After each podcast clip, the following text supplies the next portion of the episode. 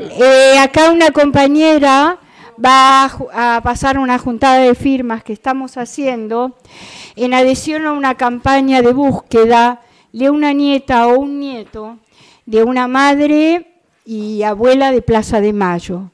Ella tiene 98 años, aquí está la foto, es Mirta Baravalle, eh, no ha dejado un solo día de luchar y tampoco de buscar.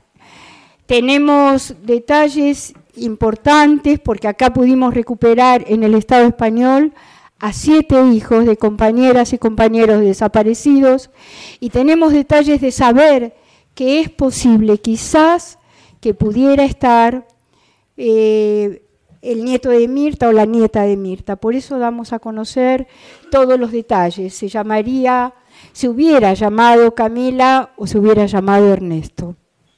Eh, gracias por participar y sumarse a esta campaña tan necesaria como digna. Vamos a empezar. Bueno, damos comienzo, damos comienzo ya al acto. Eh, yo les voy a presentar,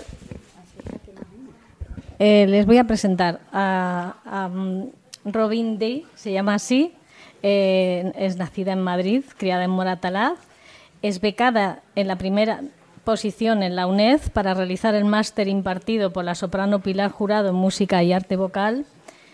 Participó en Got Talent España y que le dio la oportunidad de mostrar su talento con su primera edición de 2016 y quedó finalista del mismo y se convirtió así en la primera artista con ceguera total en alcanzar dicha posición en un medio de comunicación español.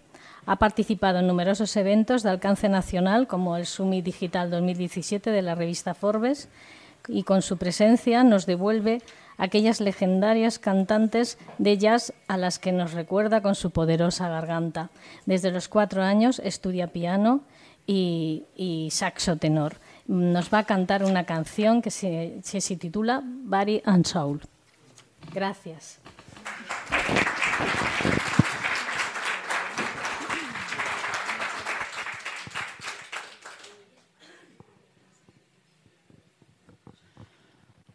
My heart is sad and lonely. For you I cry, for you, dear only. Why haven't you seen it? I'm all for you, body and soul. I spend my days longing, and I'm wondering why just me longing. I tell you, I'm in it. But I'm all for you, body and soul. I can't believe it is hard to conceive it that you turn away romance.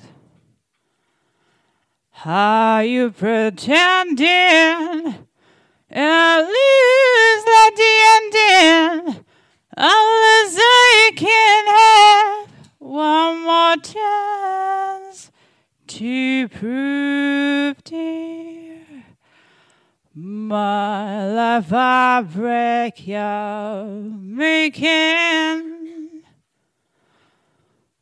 You know I'm yours, yes, for the taking.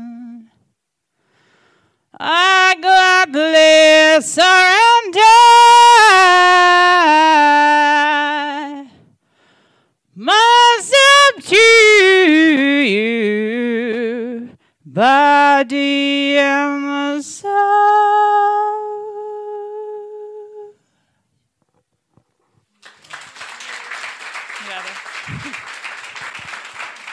Maravilla de voz tenés, mira. Bueno, pues Muchas gracias.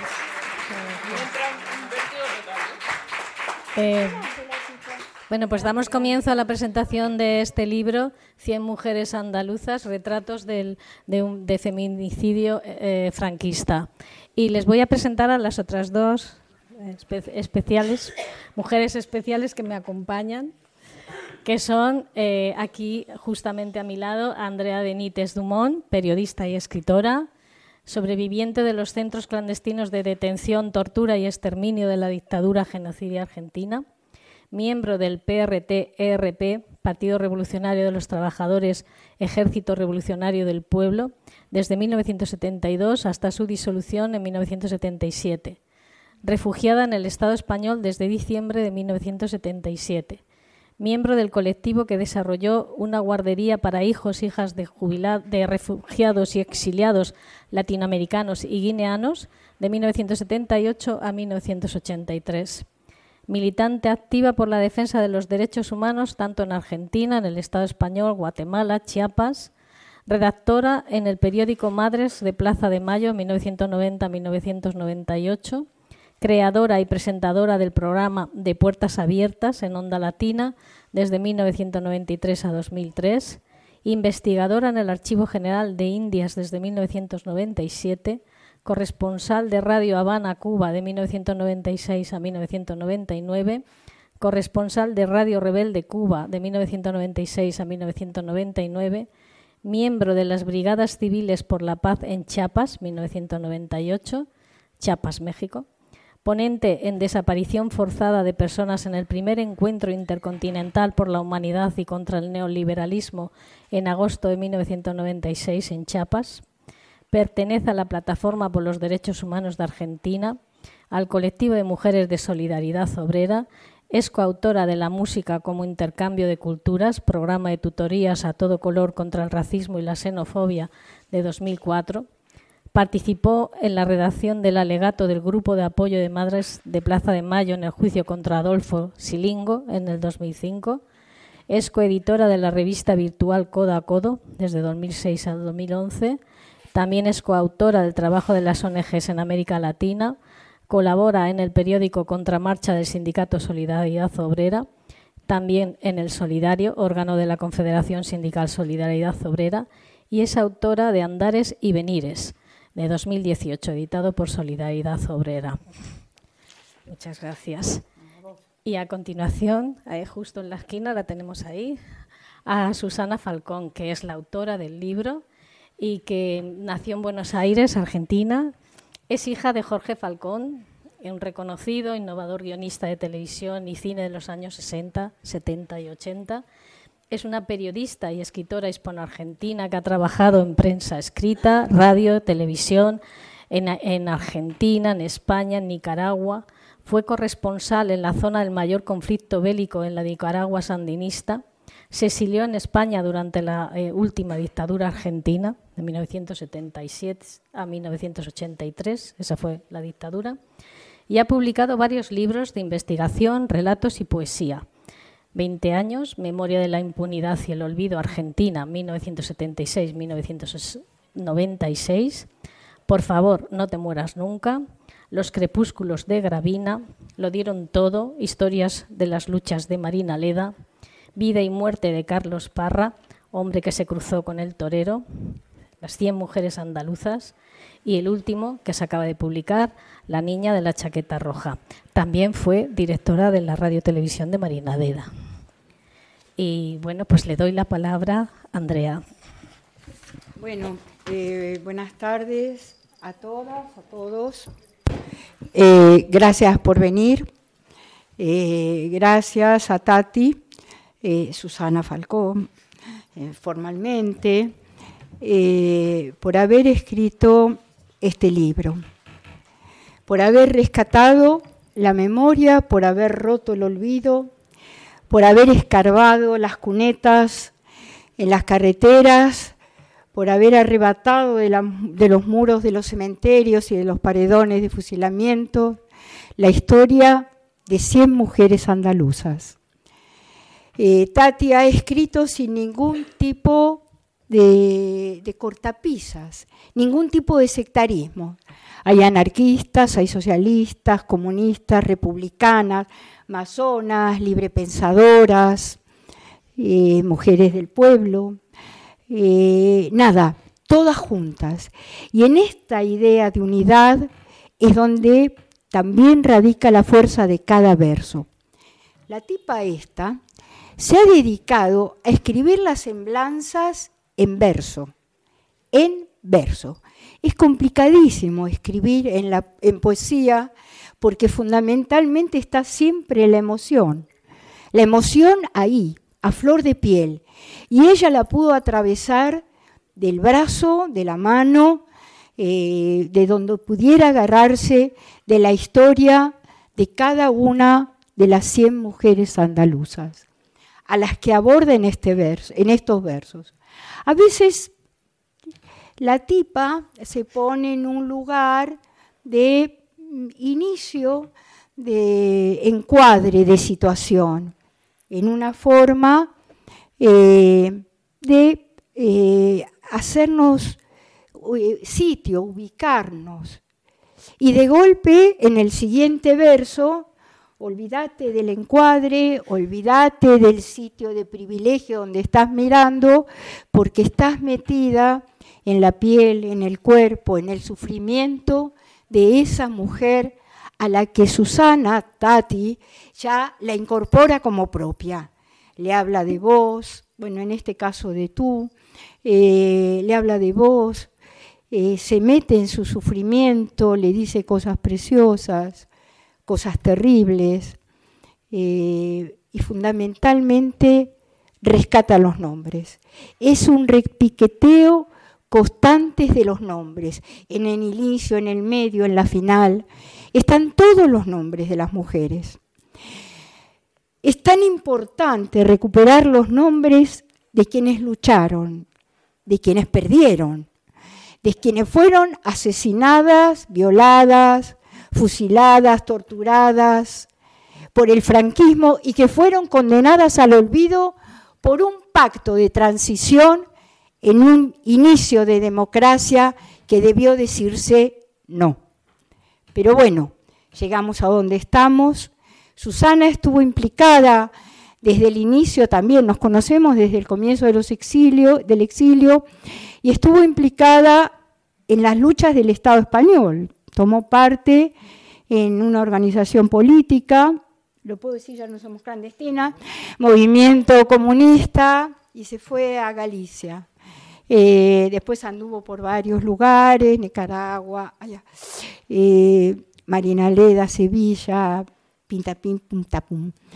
Eh, yo también me impliqué en el, en el movimiento político español, por lo cual no somos ajenas.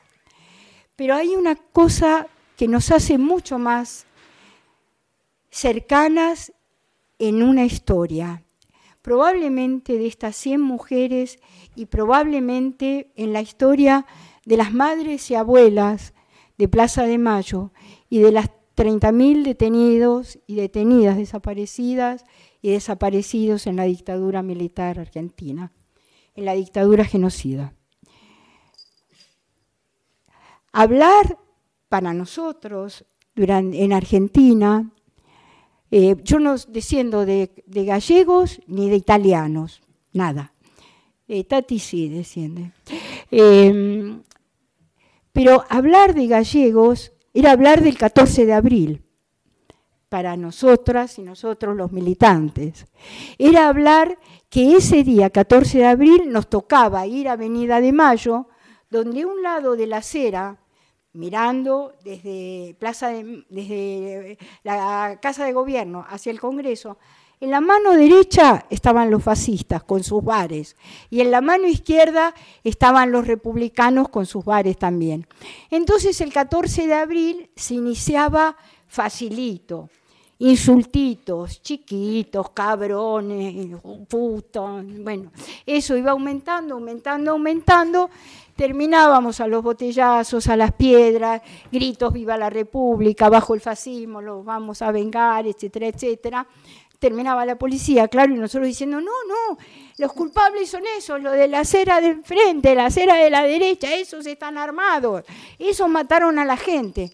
Bueno, a veces los, convencíamos a los policías, rara vez, eh, pero lo intentábamos, claro está. Eh, por eso, eh, nada de lo que pasó, ni dejara de pasar aquí, en, la historia del Estado español, nos es ajeno. Al contrario, la mayor cantidad de exiliados, exiliados y refugiados políticos, acaba de llegar el hijo de Tati. Hola Juan, así disimulado. Eh, Pero bueno, ya está, estamos todos ahora. Se comprendía la demora. Em, les decía de que eh, para nosotros no en modo alguno nos es ajeno ni nos fue ajena la historia, como yo que también eh, a muchas y a muchos de ustedes, desde el lugar que estuvieran, eh, ni de qué partido, ni de qué agrupación, ni nada de todo eso, em, pero estaban en forma muy solidaria con las desaparecidas y desaparecidos de Argentina y también en este viaje de ida y vuelta de emociones, porque aparte a nosotros, argentinas y argentinos, nos unía con el conjunto de las gentes del Estado español, nos unía algo tremendo, nos unía la derrota. Y teníamos que construir de una u otra manera la esperanza. Eso lo hacíamos organizándonos, luchando con las cosas que se iban actualizando, que eh, se desbancaba a una gente porque hay un fondo buitre que necesita cobrar más. El Estado del capital ha avanzado en formas crueles en todos los sentidos. No vamos a hablar de la sanidad pública y la educación pública en la Comunidad de Madrid porque soy incontenible. Eh, para ir a buscar a la señora Ayuso. Pero bueno, lo haremos. Acordémonos que el 12 de febrero tenemos una manifestación que tenemos que alguna vez sacarla de la Puerta del Sol. Bueno, sigo con lo de Susana. Seguíamos, eh, se exilió, vino, fue y se asentó en Marinaleda. Y yo creo que en Marinaleda, ella alguna vez me dijo, fue el lugar más feliz donde estuvo, sin restar felicidades a todos los lugares. Porque esta tipa, amiga mía, compañera mía, tiene una virtud que todavía no tengo muy clara la receta. Yo sé que Osin, como antes Imelda, Osin es el perro guía de Tati, e Imelda era la perra guía de antes, aportan mucho. y Juan, perdón Juan, al que acaba de llegar recién, no te vayas, mi amor, no te vayas, no te vayas nunca. Em, aportan a la alegría y al optimismo que tiene esta tipa encima. No sabemos cómo, pero lo desata. Y es contagioso. Y es contagioso el libro, donde decía inicialmente que repiquetea con los nombres de todas y cada una de las mujeres, en cada verso al, inicio y al final. Nosotros hemos encontrado tumbas NN, como bien saben, en Argentina. Les pusimos nombre porque nos robábamos los huesos. Y tenemos un orgullo terrible de decirlo. Nos robamos los huesos de los nuestros, de las nuestras queremos que se contagien de esto. Te juro que hay muchas y muchos de nosotros que les ayudaríamos a escarbar a la hora que nos dijeran, Incluida, o sin también mi perra también. Es indispensable romper el silencio de las cunetas.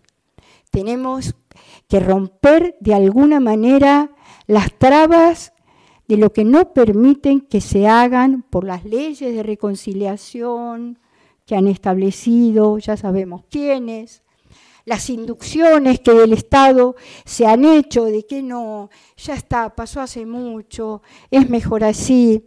¿Qué es mejor así? Que haya una abuela o un abuelo innombrable en la familia de alguien, que se le reste identidad a alguien, que no se puede eh, por ahí eh, reflejar en ese o en esa que peleó como guerrillera o que repartió volantes, o fue maestra en la República o bibliotecaria o que curaba heridos o que llevaba comida a la guerrilla. De esa hay que negarla todavía. Ya Franco murió, hay un montón de franquistas, ha vuelto el fascismo, está en Vox, lo sabemos, también en Argentina, también en Brasil. Esta ola de trompismo nos tiene enfermos. Pero tenemos nosotros una pequeña ventaja, parecería lo contrario y paradójico. La pequeña ventaja es que ya fuimos derrotados por el fascismo, tanto en Argentina como en el Estado español. Es decir, que ya sabemos cómo actúan, qué hacen. Ahora nos toca a nosotros y a nosotras en todas partes eh, romper y lanzarnos contra los obstáculos que se nos presenten. ¿Dónde hay una señal que hay una cuneta? Vayamos, ya está, vayamos, llamemos a las asociaciones memorialistas, a los que tienen fuerza, a los que no tienen fuerza pero pueden apoyar cantando, eh, a los que se quieren sentar y cebar mate o servir un café, vamos, recuperemos los huesos, si no, ya no va a quedar nada. Y todos y todas y cada una se merecen en algún lugar que tengan un lugar de referencia donde diga, aquí no, no solo fue fusilada acá, fulana de tal vivió, luchó, fue guerrillera, fue maestra, y que se hagan planchas por todos lados, y aun cuando no lo sepamos, empecemos a inundar las calles de los distintos pueblos, de las ciudades, con los nombres. Aquí falta fulana de tal. Y digo fulana de tal porque son 100 mujeres a los que Tati, esta tipa, con, con la beta feminista correspondiente, abordó, pero no por dejar afuera a los compañeros, que va, el feminismo es absolutamente inclusivo, como saben todos y cada una, todos y cada uno, de que los compañeros y las compañeras del brazo somos una, del brazo somos uno. Entonces, creo que es importante que podamos eh, eh, desplegar esta historia de todas las 100 mujeres andaluzas en todos los pueblos. Es bárbaro el libro, aparte de Tati, de haberlo hecho en verso, como les decía, lo complicado que tiene, pero también porque te manda a una cartografía humana en todos los pueblos de Andalucía. Yo muchos conocía, otros los desconocía absolutamente, pero ahora ya sé los nombres que faltan en esos pueblos, si quedan o no descendientes, pero ya sé cuál es el pueblo donde puedo buscar a una mujer que seguramente hubiéramos combatido codo a codo en aquella defensa de la República y contra el fascismo. Les decía de que hay anarquistas, comunistas, socialistas, librepensadoras, hasta una señorita fina, lo marca, la fina, eh, de la clase alta, que se dio vuelta, renunció a sus intereses de clase y por ende fue asesinada por el fascismo. Y hay otras situaciones terribles eh, de mujeres que le fueron arrancados sus hijos, que los vendieron, que los regalaron como botín de guerra. Otras que murieron protegiendo la barriga donde estaba el bebé de ocho meses, de nueve meses punto a nacer. Habla de las violaciones. La violación sexual es un método, es un arma eh, en la guerra es un arma contra las mujeres. La dictadura genocida también la aplicaba y otras dictaduras también. Las mujeres tenían doble peligro, el ser violadas, torturadas y aparte de terminar, muchas de ellas, como sabían, en un paredón de un cementerio o en un paredón de una cárcel o bajo las manos de un fascista. El libro de Susana es una incitación a, recorrer las semblanzas que no los pone muy fácil, porque lo hizo en verso. Yo reitero lo del verso porque sé lo complicado que es escribir en poesía. No los puso muy fácil para querer a estas 100 mujeres, estas 100 compañeras, que conociendo los nombres tenemos que hacerle lugar en nuestra memoria. Es la forma de romper el olvido a las que los condenó, no solo el franquismo, ni el posfranquismo, sino después los partidos que firmaron una reconciliación, calladitos y a empezar, no, eso ya pasó, cosa de rojos, pero lo decían ellos, los que tenían monumentos por todas partes, premios, adjudicaciones, ministerios. Ellos decían, no, no, eso ya pasó. ¿Cómo pasó, cretino? Vos eras ministro de Franco y ahora estás acá como un gran aladí de la democracia. No sé si saben, me refiero a Fraga y Librarne. Pero lo digo porque el tipo ese fue el que acuñó el término sudacas para referirse a nosotros. Tati. Eh, Tati, yo y otras argentinas que hay por acá.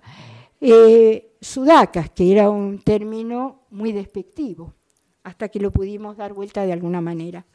Bueno, como en esta situación de hermandad, de caminos de ida y vuelta, de cruzar el charco, de volver a cruzarlo, les hablaba al inicio que comenzamos una campaña para eh, ayudar en la búsqueda del nieto o la nieta de Mirta Baravalle. Les decía, Mirta Baravalle tiene 98 años, no puede vivir 100 años con las manos vacías, está esperando eh, saber algo de su nieta, de su nieto.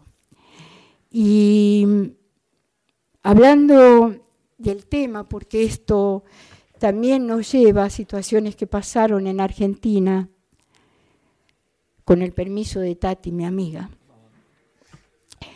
Les voy a leer uno de los poemas que contiene este emocionante libro. Y es sobre Ana Lineros Pavón, la línea de Pavón, de Villanueva de San Juan, Sevilla. Un pueblo que no conocía. Ya sé a qué tengo que ir a Villanueva de San Juan, a pedir un cartel, una placa donde diga que acá vivió Ana Linero de Pavón. El último día de Ana. Pasaban las horas en el lóbrego encierro, con la cabeza rapada, ya hacía unos días, y Ana se tocaba protectora la barriga. Le quedaba tan poco para parir, y una desazón osca le nublaba el alma. La iban a matar, la iban a matar. No quería pensar en ello y conjuraba la parca amenazante, imaginando la carita de su próximo hijo, pensando en sus tres hijas tan queridas, en su compañero, con el que había recuperado la sonrisa después de un matrimonio fallido y doloroso, queriendo escapar al espanto que la rodeaba. Allí, detenida, Ana evocaba la pintura, el dibujo que tanto le gustaban y que también se le daban, los días dorados, las manifestaciones con las banderas agitadas por el aire, las jornadas en el centro socialista. La iban a matar, la iban a matar. Martilleaba su inquieto corazón, tras ver asomarse a la ventana del cuartel al que fuera su marido, después el abrazo al falangista que con él iba, y llorando desesperada, susurrarle el otro que la iba a matar. La certeza se convirtió en negra y viscosa pátina en su garganta cuando entrada la noche la metieron en un vehículo. A la salida del pueblo recogieron a su marido con un siniestro fusil entre las manos. Un poco más allá, kilómetro cero de la tragedia inminente, la obligaron a bajar. Ella, aterrorizada, se resistió y empujones la forzaron salir afuera. La iban a matar, la iban a matar. Oyó como él ordenaba al conductor que iluminara el terreno y los faros deslumbraran su muerte ineluctable. La iban a matar, la iban a matar. Trató de huir, de correr, mientras el plomo caliente de la primera descarga la acribilló. Voraz. La apartaron a un costado de la carretera unos olivos fueron el último paisaje para Ana. Aún estaba viva y la remataron impunes y misericordes. El rumor popular aseguró entonces que su hijo pugnaba por salir al mundo, mientras el último suspiro, suspiro se le evaporaba a bocanadas.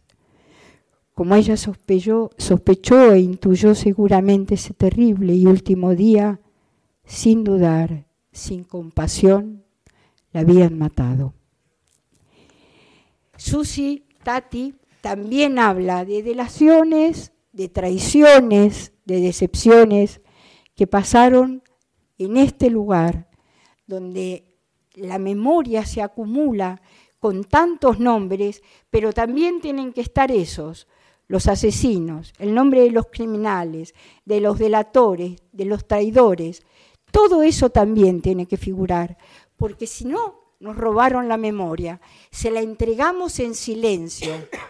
Vayamos donde sea a eh, rescatar lo que fuere, pero arañar la tierra palmo a palmo, como diría Miguel Hernández y cantar a Serrat tan hermosamente en la elegía Ramón Sigé, que queremos acariciarle las nobles calaveras. Muchas gracias.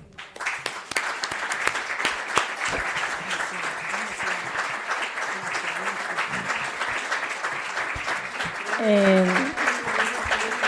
paso. Eh, el libro de Ediciones El Garaje, este libro y el, último que también ha publicado, me gustaría comentarte, sé que vas a leer varios poemas, pero hay unas frases que me han gustado mucho, que ya te comenté anteriormente, que es eh, vivir para, para contarlo, pero también el miedo se acaba, no la vida y el recuerdo. Y eso justamente es lo que tú has sido capaz, capaz de recoger en este libro.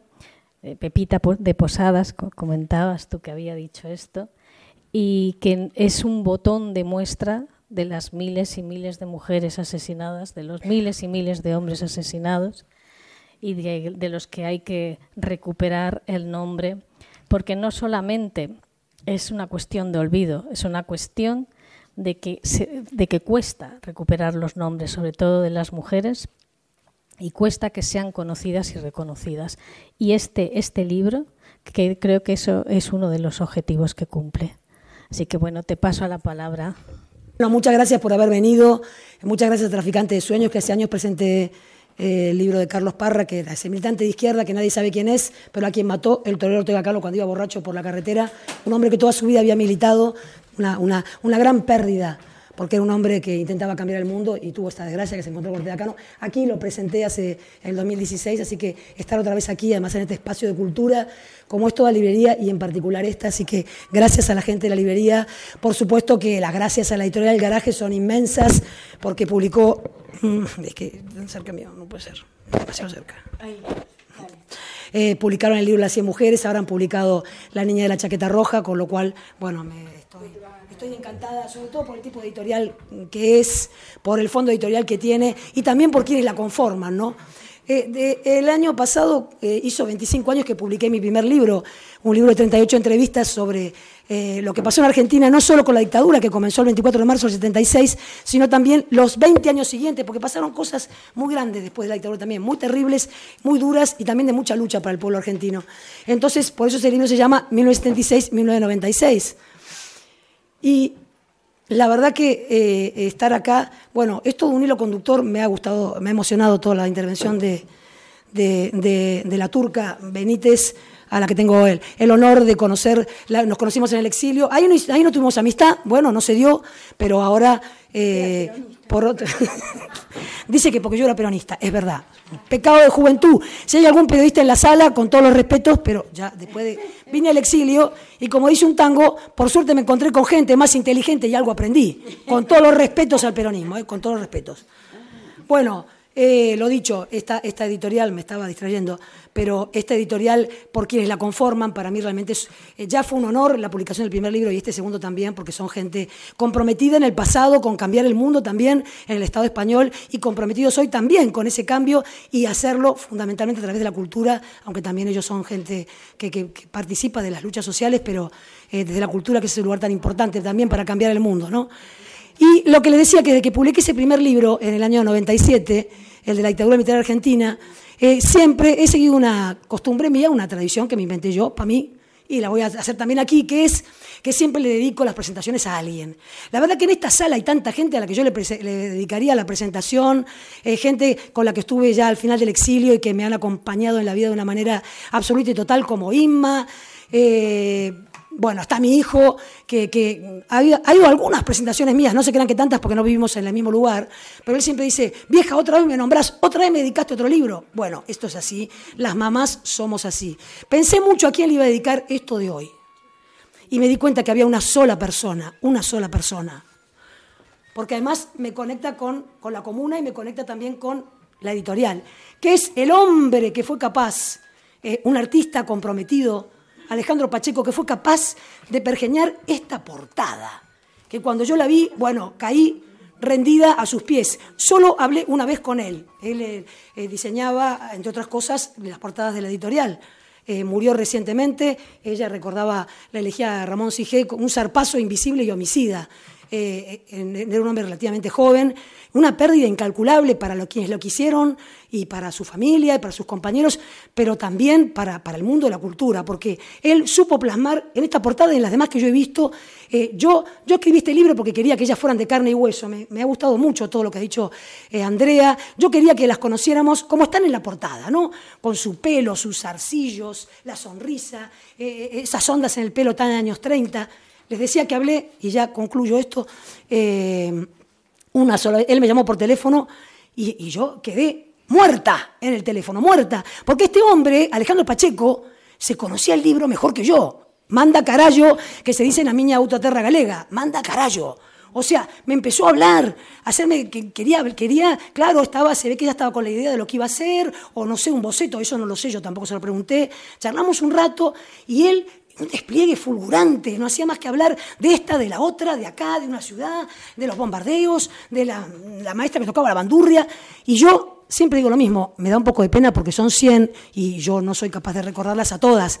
De repente, claro, un renglón, Ana Linieros Pavón, bueno, ya sé quién es, pero no me acuerdo de todas, que a veces digo, las condeno yo también un poco al olvido, ¿no? Pero bueno, son muchas y yo soy mayor, tengo memoria, pero tampoco tanta. Creo que se me puede disculpar que no la sepa, pero Alejandro Pacheco se sabía el libro de memoria. Impresionante. Yo creo que eso revela también muchas cosas, ¿no? De, su ideología, su compromiso y, su arte. Así que pensé que, que, que hoy eh, aquí este era el lugar para dedicarle eh, la presentación a la memoria de Alejandro Pacheco, que también en el siguiente libro que me ha publicado, que es mi séptimo libro, el de La niña de la chaqueta roja, que espero que vengamos a presentar acá dentro de algún tiempo y yo tenga la garganta mejor. Eh, eh, eh, ahí, ahí, vienen las dedicatorias del libro In Memoria de Alejandro Pacheco, porque yo creo que, que, como decía una película española de hace muchos años con Victoria Abril, Nadie hablará de nosotras cuando hayamos muerto, es el título de la película. El título es espectacular. Sí. La película ya, bueno, cada uno lo que vea. Pero ese título, los escritores y escritoras que matamos por un buen título, cuando otro los hace, bueno, nos quedamos, decimos, ese, ese era el título. Entonces, yo sé que Alejandro Pacheco está muy vivo por su obra, por la gente que le quiso, por sus compañeros. Yo sé que está vivo, pero, pero debemos, de, debemos de seguir levantando su nombre porque porque yo creo que eh, cómo se tomaba su trabajo, que en mi experiencia, esa, esa llamada de teléfono reveló muchas cosas de él, y luego cuando ya, cuando vi la portada, insisto, creo que no, no podía haber mejor portada para este libro, yo las quería de carne y hueso, en la portada están de carne y hueso.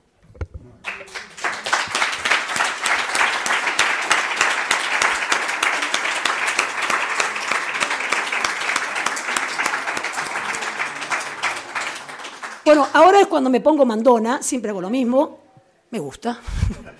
¿Para qué lo voy a negar? ¿Para qué lo voy a negar? Me gusta, me pongo mandona.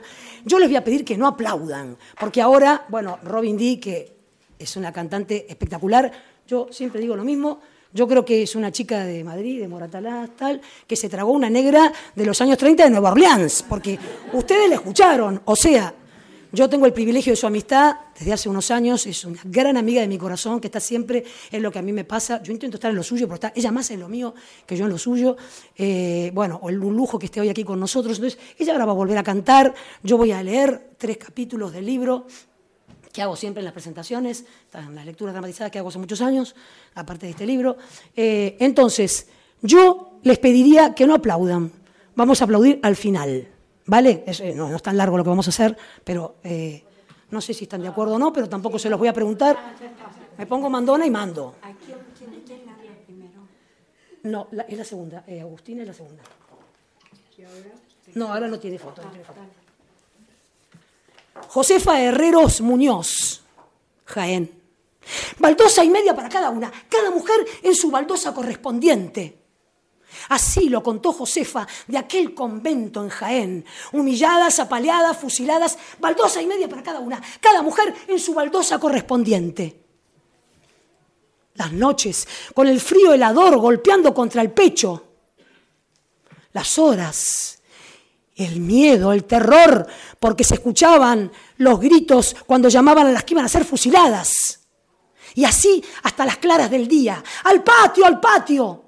Horas y horas de pie, con el frío, el calor, la lluvia. Las más hambrientas, las más desfallecidas, las enfermas caían al suelo, nunca dejaban a sus compañeras ayudarlas. Baldosa y media para cada una, cada mujer en su baldosa correspondiente. Ese miedo que no se iba nunca, como un guante pegado al cuerpo, a la mente.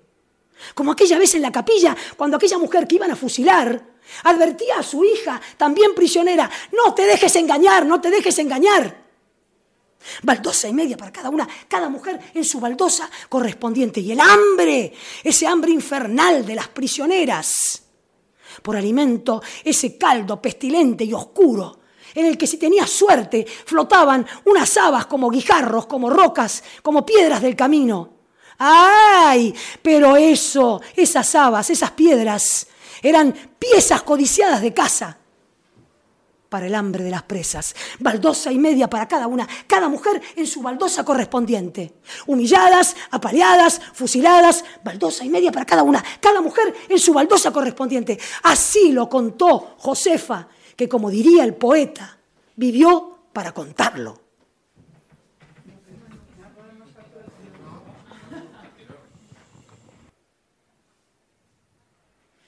Lleva mi tarara un vestido verde, de antes y de cascabeles. La tarara sí, la tarara no. La tarara, niña que la he visto yo. Luce en mi tarara su cola de seda sobre las retamas de la hierba buena. La tarara sí, la tarara no. La tarara, niña que la he visto yo. La tarara sí.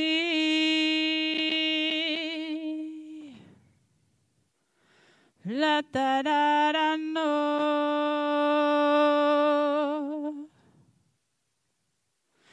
La tarara, niña que la he visto yo.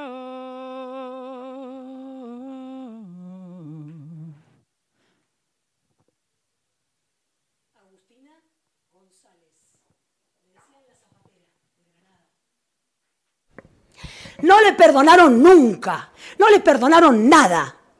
La ropa, los libros, su aspecto decidido. No le perdonaron nunca, no le perdonaron nada.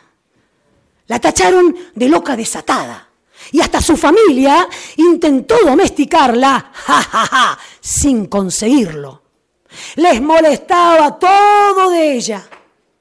Su pensamiento, volcado en los libros que ella misma se publicaba para ofrecer después entre zapatos en el escaparate del comercio familiar.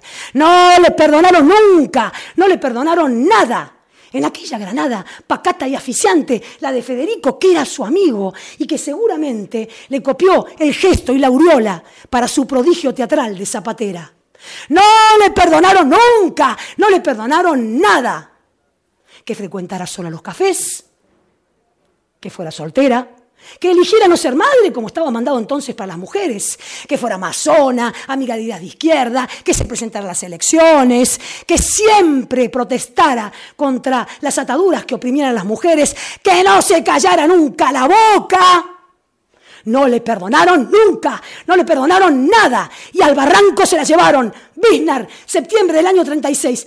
Alguien contó después que ella le clamaba piedad a las estrellas antes que ellos le agujerearan el alma a balazos. No le perdonaron nunca, no le perdonaron nada por ser mujer distinta, pensante. No le perdonaron nunca, no le perdonaron nada y por eso la mataron. Ramona Navarro, ¿la tenés ahí? Ramona Navarro, Guillena, provincia de Sevilla. Dile a la abuela que ahora vuelvo. Anunció Ramona a su hija Antonia, que jugaba inconsciente en el llano con su hermana. Dile a la abuela que ahora vuelvo, insistió Ramona, antes de ser conducida por los guardias al destino de horror que la esperaba. Alta, delgada, decidida, embarazada de ocho meses, siempre respondona ante los abusos e injusticias, como con aquel tendero afín a los golpistas que le acaricia sugerente la mano, creyendo el abusón que ella, tan necesitada como está, 24 años y con el marido desaparecido, aceptará, le ofrece a cambio de sus favores auxiliarla. Pero Ramona, como siempre, le planta cara. Dile a la abuela que ahora vuelvo. Sigue flotando, a pesar de la neblina de los años, en el cerebro de su hija Antonia.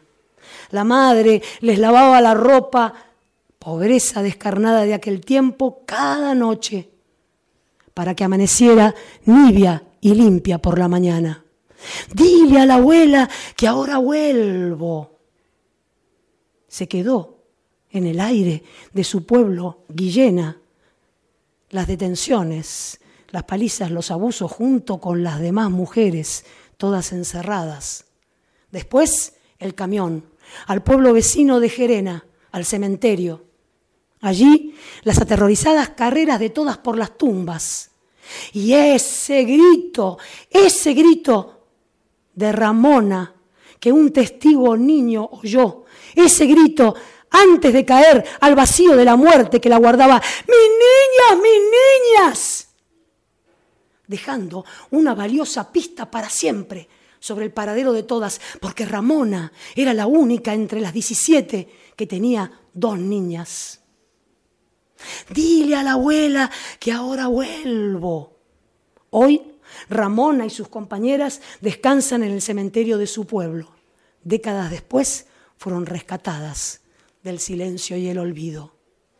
Y muchas noches el viento de Guillena, terco, poderoso, sopla y es Ramona que por fin ha vuelto.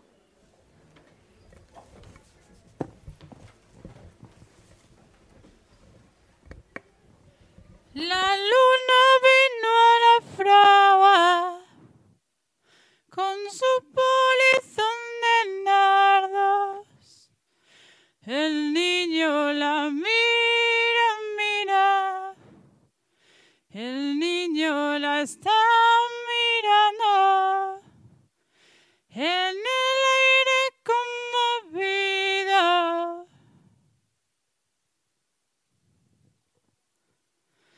Mueve la luna sus brazos y enseña lúbrica y pura sus senos de puro extraño. Oye luna, luna, luna, si vinieran los gitanos, harían con tu corazón collares y anillos blancos.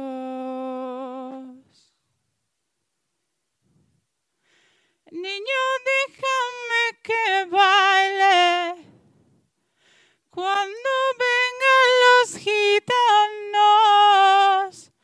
Te encontrarán sobre el yunque con los ojillos cerrados. Huye luna, luna, luna que ya siento sus caballos. Niño, déjame y no pises mi blancor almidonado. El jinete se acercaba, tocando el tambor de llano Dentro de la fragua el niño tiene los ojos cerrados.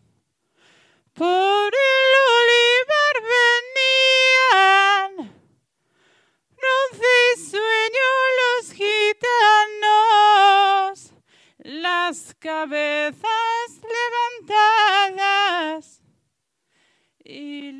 ojos entornados.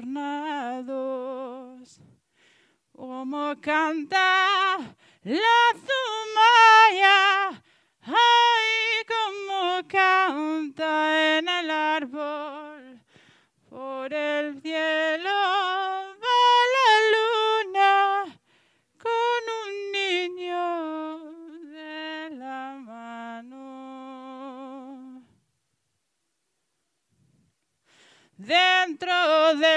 fragua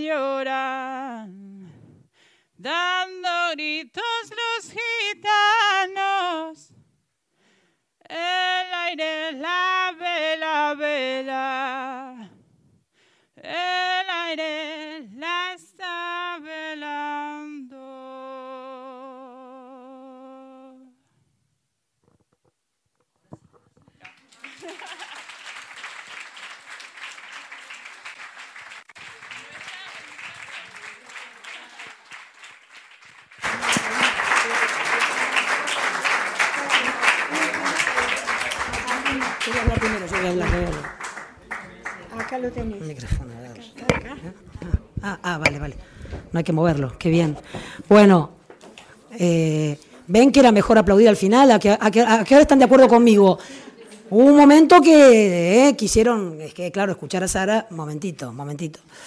Bueno, eh, eh, a mí me gusta hablar poco, aunque mm, quienes me conocen digan, no entiendo, no entiendo estas risas, no entiendo, no entiendo. No entiendo, tampoco son todos amigos míos. Hay amigos míos de mucho tiempo acá, pero todo, tampoco todo el público, no sé de qué se ríen. Porque soy de Buenos Aires, por eso se ríen, no sé, no sé. Yo, Eh, hay una que está de azul, una la foto es azul. Sí, sí, Ricarda, pone Ricarda, Ricardilla. Eso. Eh, en serio, yo, a mí, eh, desde que publiqué el primer libro, siempre en todas las presentaciones, y ya, este es el sexto, eh, siempre lo que me gusta es que interactuemos después, que pregunten, opinen, digan lo que se les dé la gana. Me parece que es lo más enriquecedor para ustedes, para mí, para el libro, para todo. Pero eh, estoy haciendo esto mismo en todos los sitios, se ha mojado, pero no importa porque es plástico, pero se ha mojado. Se ha mojado, Ricarda, coge, eh, todo, todo para ti, todo para ti, cógela, cógela, por favor. Bueno, eh, yo esta no me la puedo saltar, no me la puedo saltar a esta mujer. Eh, y con esto yo ya termino y, y ojalá conversemos y opinéis y lo que querráis. Eh, son tantas de las que podría hablar, no me las acuerdo de todas, pero acá hay gente que, que está en la desbandada, esa tragedia terrible que por fin salió a la luz y que hacen el camino todos los años y lo van a volver a hacer en unos días. Eh, me encantaría, por ejemplo, hablar de Ana Pomares, que viene en el libro, que va a ser, va a ser este año todas las etapas que manda Carallo otra vez. Eh, porque es un camino, bueno, caminará lo que pueda, pero es sobreviviente, por supuesto, y estuvo estuvo en ese camino terrible de bombas y de horror y ahí está, eh, con María Luisa, que está por aquí, amiga que ha venido desde, Madrid, compañera de la memoria. Eh, tuvimos la suerte de, estar con ella, eh, sacarnos una foto con ella en un congreso que tuvimos hace poco y la verdad que parecía mucho más vital y dinámica Ana Pomares, que tiene una edad muy avanzada que nosotras dos, que no somos unas pibas como se dice en Argentina, pero bueno, ella es mucho mayor que nosotras. podía hablarles de ella y de muchísimas otras, pero me gusta que Ricarda Cobacho Cañete no se vaya, esté hoy aquí. Porque me parece que el caso de Ricarda, conocida en su pueblo, costumbre enorme en, la, en todo el Estado español a nivel rural, pero sobre todo en Andalucía, los motes, ella le decían la Ricardita, eh, contar rápidamente la historia de Ricardita es entender por qué el libro se llama Retratos del feminicidio franquista. Porque sí, yo no les voy a explicar a ustedes cosas que ustedes ya saben. No tenemos tiempo, tengo la garganta mal y además ustedes se la saben, yo estoy absolutamente convencida. Eh, y ya algo esbozó eh, aquí mi compañera eh, Andrea, la turca Benítez. pues eran, la represión contra las mujeres fue mm, desatada de una manera brutal como sucede siempre en todas las guerras y en todos los conflictos y en todos los sitios en donde eh, la vida no vale nada porque el poder impone su mano militar y policial, política, etc. Eh, es, así, entonces eso no nos vamos a extender porque no tiene mucho sentido que lo hagamos. Eh, sí, simplemente recordar una frase que a partir del 14 de julio del 31, lo recordaba también Andrea, por esto de la Avenida Plaza de Mayo que me hacía sonreír, el 14 de abril, una, frase empezó a circular por todas partes. ¡Paso a la mujer! Aparecía pintado en, las paredes, salía en libros, en los periódicos. ¡Paso a la mujer! Porque las mujeres, eh, eso no me voy a extender porque yo creo que ya se lo saben, pero antes de hablar de lo que le pasó a Ricardita, para que encajen todas las piezas del puzzle, las mujeres habían estado sometidas, por supuesto, al patrón, el dueño de la fábrica, el señorito del cortijo, al padre y luego al marido. Y muchas veces luego también a los hijos. Las mujeres no eran de segunda, eran de décima. No tenían ni voz ni voto. El voto también lo consiguieron en ese tiempo, en el tiempo de la República. Y cuando se produce la llegada de la Segunda República, las mujeres ocupan de una manera desmedida, desatada y luminosa el espacio público en cualquier lado, da igual, universitarias, militantes, mujeres de los pueblos, que, mm, como una que tengo que simplemente porque le gustaba ir a las manifestaciones y a la partida y se ponían los lazos rojos en el pelo, eso le costó la vida después.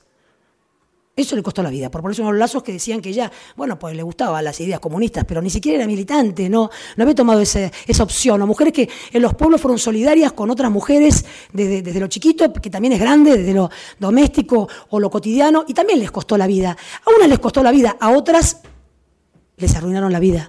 Acá hay una otra mujer, eh, que, la que está sentada, que la foto es sepia, ella es Lourdes Martínez. A Lourdes no la mataron, que ahí está bellísima en esa foto eh, tenía 17 años ahí.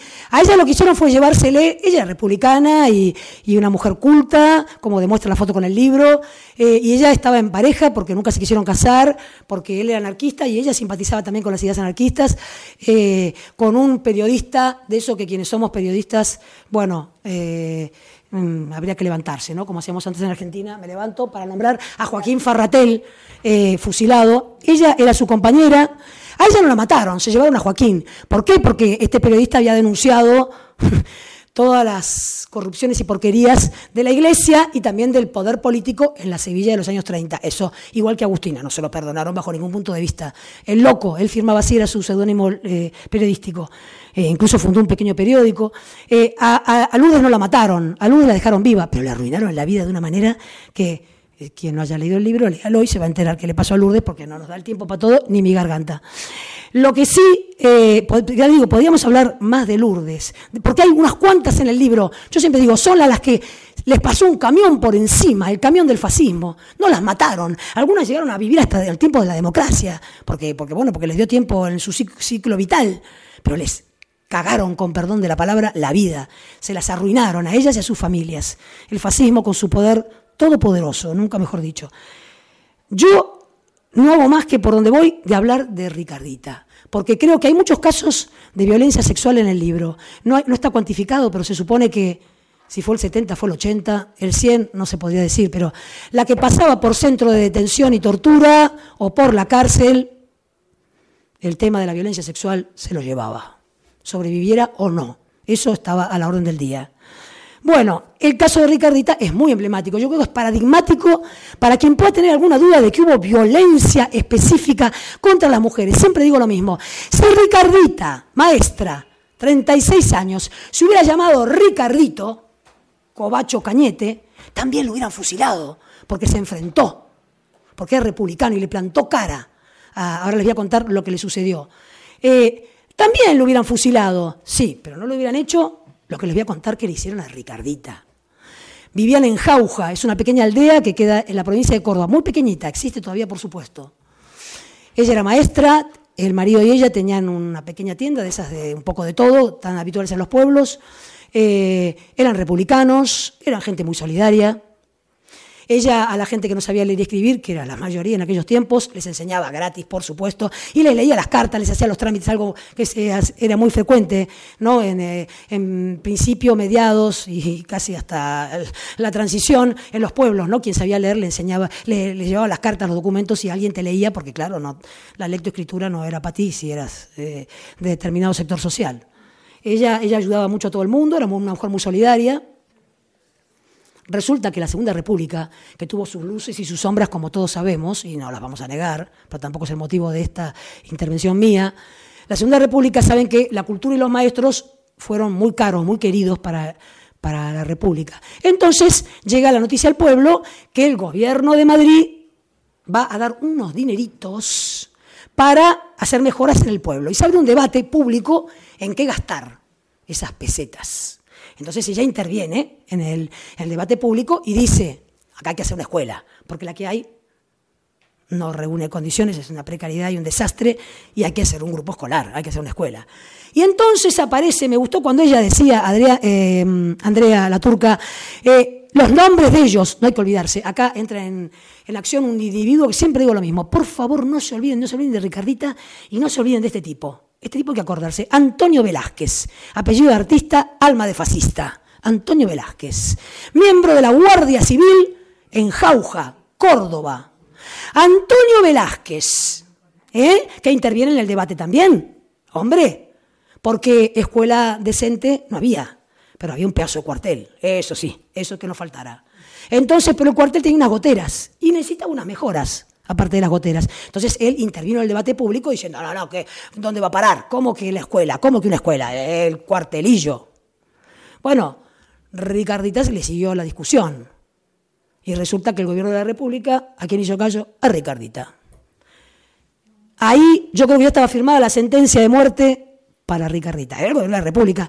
La Benemérita, bonito nombre para un cuerpo como ese, la Benemérita, eh, ¿qué hizo? No, ustedes son gente inteligente, comprometida, progresista. Digo yo, espero todo el público. Si no, no sé qué hacen acá. Eh, hay un infiltrado, una infiltrada. Eh, algún, algún service. Eh, no lo. Uno dice, después de esto. Ah, porque antes de que se dijera que el dinero era para tal, cuando todavía Madrid no había contestado, él se dedicó a acosarla, este sujeto, Velázquez. Se dedicó a acosarla, a molestarla, ¿eh? Y ella lo denunció, hombre, se iba a callar la boca. Entonces ya era mucha cosa. Bueno, la Benemerita, insisto, no, no, ni lo degradó, ni nada, no, no, no, no, no. Se lo llevó a otro pueblo.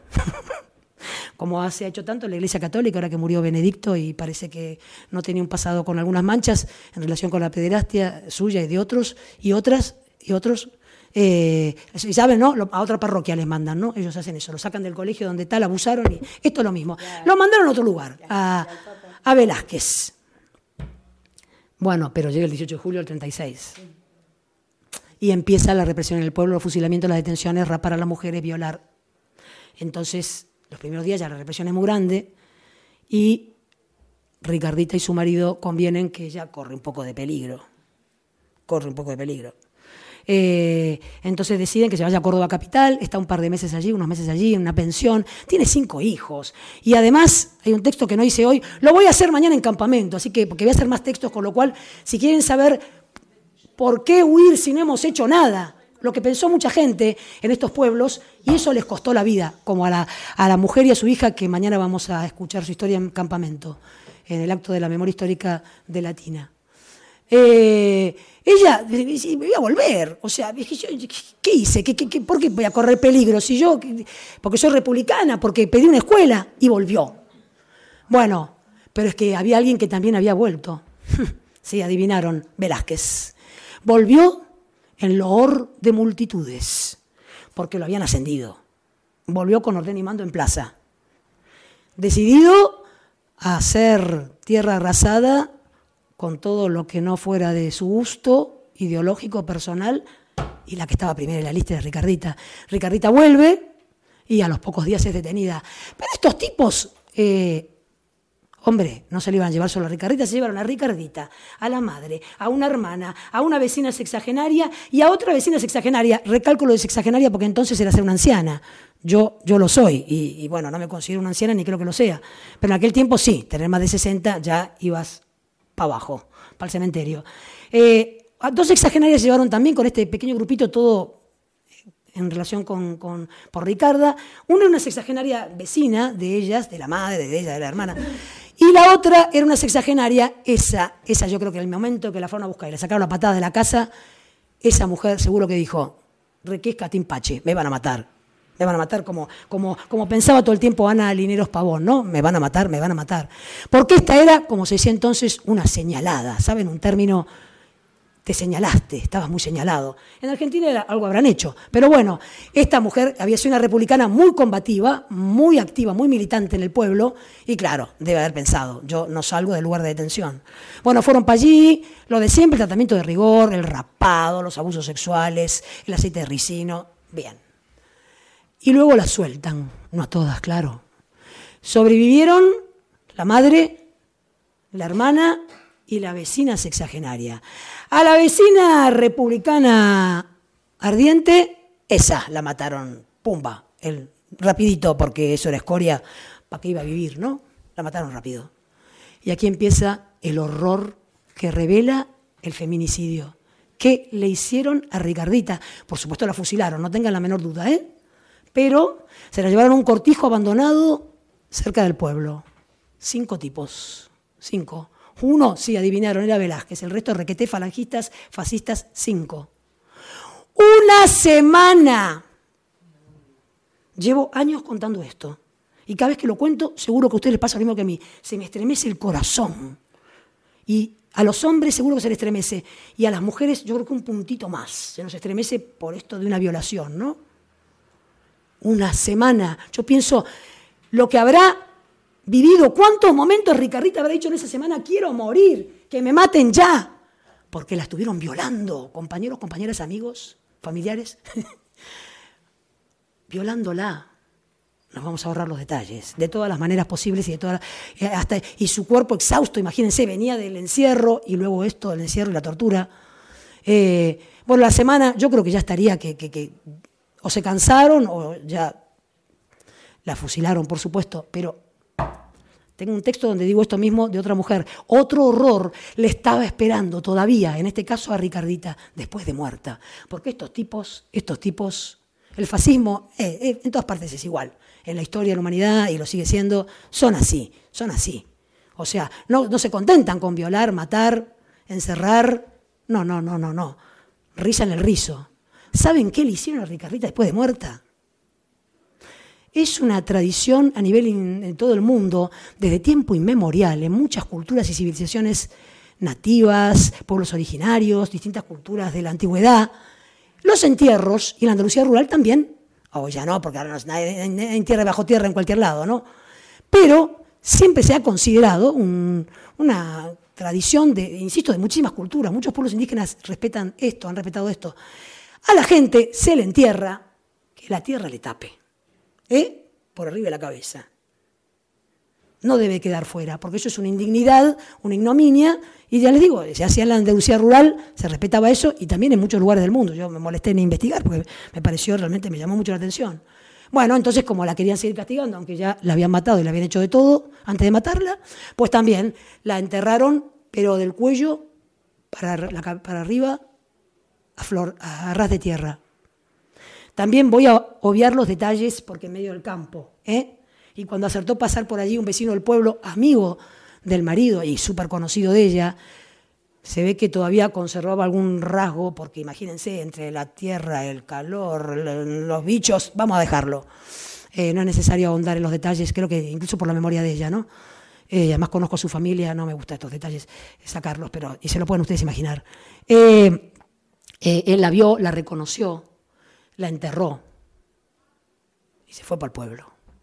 Este hombre iba a contar dónde estaba ella. Y esto que nos gusta decir a los escritores y escritoras, a muchos y a muchas, la realidad siempre supera la ficción. Porque ¿qué pasó? Que unos años después perdió la cabeza y no alcanzó a contar el lugar exacto donde estaba Ricardita. Y no me emociono, sé que hay un silencio que ustedes están emocionando. No me emociono porque lo llevo contando mucho tiempo, pero me da un... Murió este hombre, que imagínense el terror cuando volvió. Claro, ahí no lo podía contar, le, pues, le costaba la vida si lo contaba, ¿eh?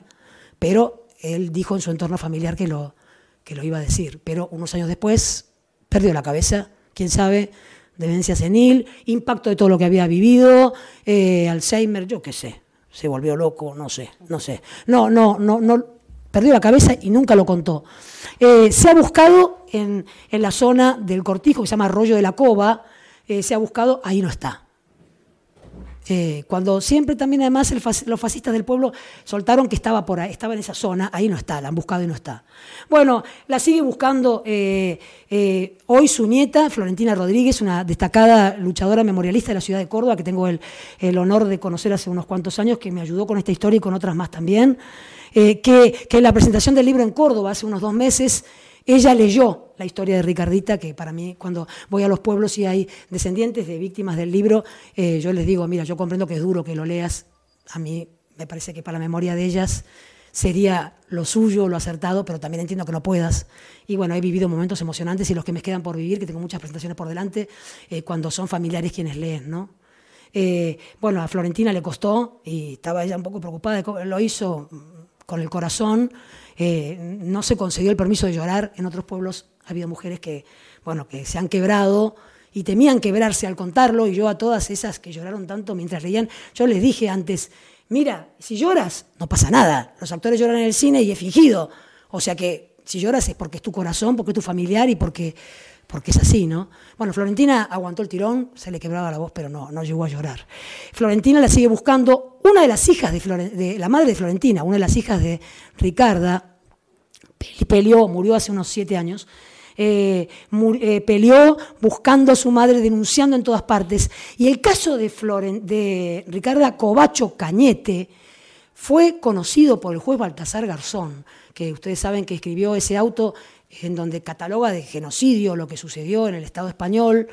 No es por lo que le quitaron la judicatura, pero colaboró porque es, un, es largo, pero la verdad que hace un, detallado mm, relato de todo lo que sucedió. Entrevistó a muchas víctimas y el, eh, una de las primeras personas, porque él conoció el caso de Ricardita y la, hizo ir a Madrid para tomarle testimonio y claro, quedó conmovido, espantado y bueno, esto ya lo agrego yo creo que le quedó clarísimo lo del feminicidio, porque díganme si con lo que les acabo de contar, eso si no es violencia contra las mujeres, violencia machista, violencia sexual, el patriarcado en estado puro, pues eh, que venga Marx o Bakunin y, y, lo diga, y lo diga. Pues eh, entonces, bueno, por terminar, eh, yo este caso me gusta, me gusta contarlo porque me parece que, que el título, por cierto, el título no es mío. Ah, amigos, amigas, yo quería otro título. Ahora, como, aunque no lo parezca, y mi hijo se va a reír por dentro, soy una persona seria, aunque soy un poco escandalosa y ruidosa, y hablo mucho de esas cosas, pero yo reconozco que el título que puso la editorial El Garaje es el que había que poner.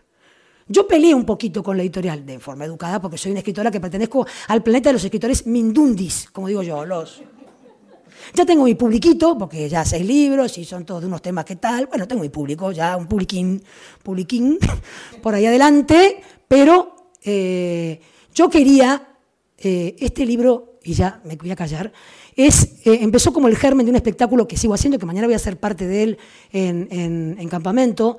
que empecé a hacer en el año 2007 con historias, me, tomé contacto con el movimiento de la memoria en Sevilla y entonces yo sabía que había mucha represión contra las mujeres, pero empecé a ver que era una cosa descomunal. Entonces conseguí unas historias y escribí unos textos, que están todos en el libro, y armé un espectáculo, se llama Allá lejos y hace tiempo, que es el, título de un libro de un escritor gauchesco en Argentina, que contó las historias de la explotación al hombre de campo, al gaucho. Eh, Hudson, nadie se acuerda de él porque se perdió los jarascas los tiempos, a nadie le importó que levantarlo, y bueno, nadie sabe casi quién es, los, los que se matan por la literatura, pero bueno, y la gauchesca sobre todo. Pero el título es muy bueno, Allá lejos hace tiempo, es de Hudson, no es mío. Eh, entonces, ese espectáculo, hay un texto de esa mujer que les decía, la de los lazos, que yo cuando vi las cinco líneas que me mandaron de su biografía, porque eran cinco líneas, pero decía, nada, vivía en, creo que Boyullos, Par del Condado, un pueblo de Huelva, eh, una mujer solidaria, iba a todas las manifestaciones, había muchas manifestaciones en la época de la República, unas a favor, otras pidiendo cosas, eh, a favor de la República, unas, eh, y eran muy marchosas, iba- iban banditas de música o gente tocando la armónica, el himno de Riego, eh, quienes han estado en esas, eh, lo cuentan, era, era muy alegre, dicen, era alegre bandera, se cantaba. Pues esta mujer, lo único que hizo era, ella como, ella decía que ella tenía su corazón comunista, aunque no tuvo ninguna militancia ni nada, pero es lo que ella sentía, maravilloso. Y se ponía siempre unos lacitos rojos acá en el pelo. Entonces, bueno, yo escribí para ese espectáculo ese texto, como aves, como mariposas, porque jugué con esa idea de que los lazos eran como aves, como mariposas, y que ella, y que después se la habían llevado en el camión, la habían matado junto con otros, y que la fosa común, porque está en una fosa común en Almonte, Huelva, eh, esta mujer que se llama Josefa, ya no me voy a acordar el apellido, no me acuerdo su apellido, eh, es el primer mm, capítulo del libro, Turca, ¿por qué lo buscas? Para que no. Me gustó mucho que dijeras que los nombres están muy presentes. Se llama Josefa, pero no recuerdo el nombre. Josefa Barragán, ahí estamos. Pues yo quería que el libro se llamara, esto era mi, mi, mi intención de escritora Mindundi, hasta que choqué con la roca de una gran editorial como El Garaje y lo editorial. Lo de gran editorial no lo digo con segundas. No es planeta, pero momento. También ellos tienen su publicazo, no su publiquín. Bien, bueno.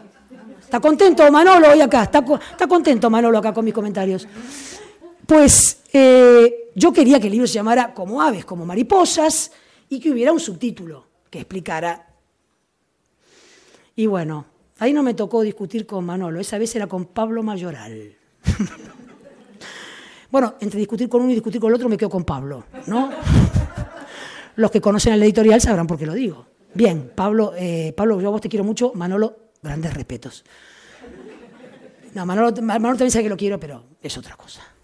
Bueno, me tocó discutir con Pablo, que saben que tiene ese talante quienes le conocen, él es, tiene un talante así suave, casi dulce, digo yo, me parece a mí. Bueno, no sé. Él, con mucha corrección, pero con firmeza, en el teléfono, porque esto era todo by telephone. Pero claro, yo soy pesada, insistente, jartible, como se dice en Andalucía, jartible. Yo discutimos en buen ter- buenos términos, todo muy educado, todo muy educado. Y yo llegó un momento, tampoco discutimos horas, yo me di cuenta que no había nada que hacer. Y como soy una escritora mindundi, le dije, bueno, venga, vale. Vale, pues no, no, como aves como mariposas y una explicación, no. Le hice un chiste que no creo que él recuerde, pero yo sí. le dije, pero bueno, yo, yo acepto porque yo no soy vargallosa, dije. Me refería a la cantidad de libros que venden, no otras cosas. Yo no soy vargallosa. Le dije, pero ustedes, él se rió en el teléfono un poco como diciendo, puf, esta escritora que nos tocó en el teléfono es terrible, ¿cómo será personalmente? Y él se rió y yo me envalentoné y le dije, bueno, convengamos que ustedes tampoco son planeta, le dije yo.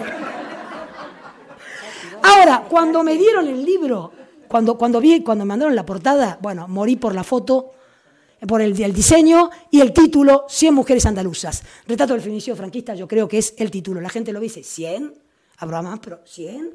Y retrato del feminicidio franquista, que tampoco es mío, espectacular. Y lo último, Alejandro Pacheco. Tengo que volver a él porque empecé también hablando de él. Préstame el libro. Voy a hacer un alarde porque no veo para hacer esto, pero no importa. No, lo que hizo Alejandro Pacheco, que yo creo que los esbirros del garaje, Pablo Mayoral y, y Manolo Blanco Chivite, entre otros, son los que yo, con los que yo trato, le deben haber contado todo esto, digo yo, lo del título y tal, no sé, como él había leído mucho el libro, o a lo mejor fue iniciativa suya, fue porque se le ocurrió a él. Miren lo que hizo, a lo mejor no estoy mostrándoles bien. Un dibujito que hay de unas maripositas detrás del prólogo. Me hizo un regalo cuando me llegó el libro, yo dije, wow. puso unas maripositas y yo había puesto, claro, yo dije, ah, no, ustedes no me dejan el título, esta va la primera del libro. Hombre, solo faltaría. El orden lo pongo yo, ustedes no son planetas, yo tampoco Vargallosa, pero... Y miren el detallito que hizo el compañero. O sea, ¿saben qué? Lo vamos a aplaudir otra vez.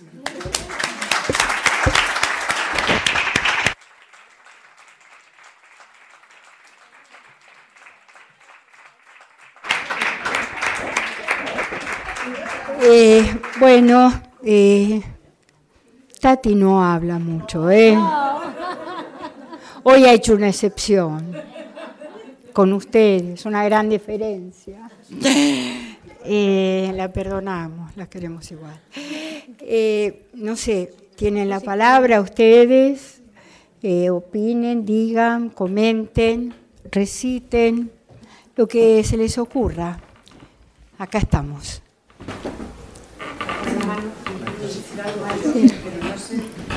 No sé, si la primera. Me da apuro, a lo mejor. Sí, la primera.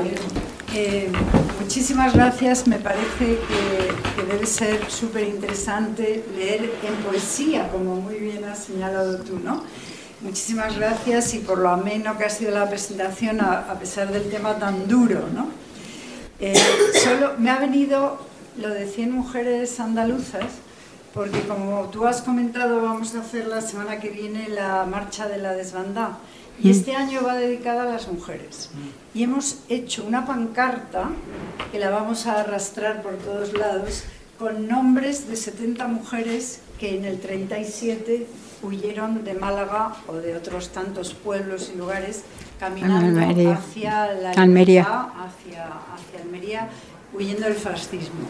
Hemos conseguido 70 nombres, mujeres seguramente había más de 100.000 caminando, porque se calcula que eran 200.000 personas, muchas más de 100.000 porque eran la mayoría, todas anónimas, todas desconocidas, y vamos a hacer homenaje a dos famosas que son Tina Modotti y Matilde Landa. Entonces va a mm. estar dedicado a las mujeres, os invito a quienes no podáis venir o no queráis, pero seguirlo por las redes y por, y por la página web porque va a estar muy interesante. Haremos. Gracias. Gracias a vosotros. Gracias. ¿Alguien más por ahí?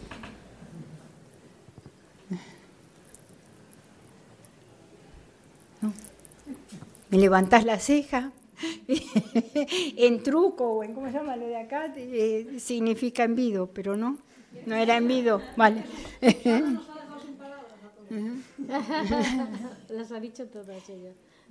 Es importante la lectura del libro y una cosa que mencionamos, eh, tanto, bueno, creo que también era el tema de la violencia sexual. Eh, hace poco, digo, relativamente en la historia de la defensa de los derechos humanos, hace poco ya es considerado un delito de lesa humanidad.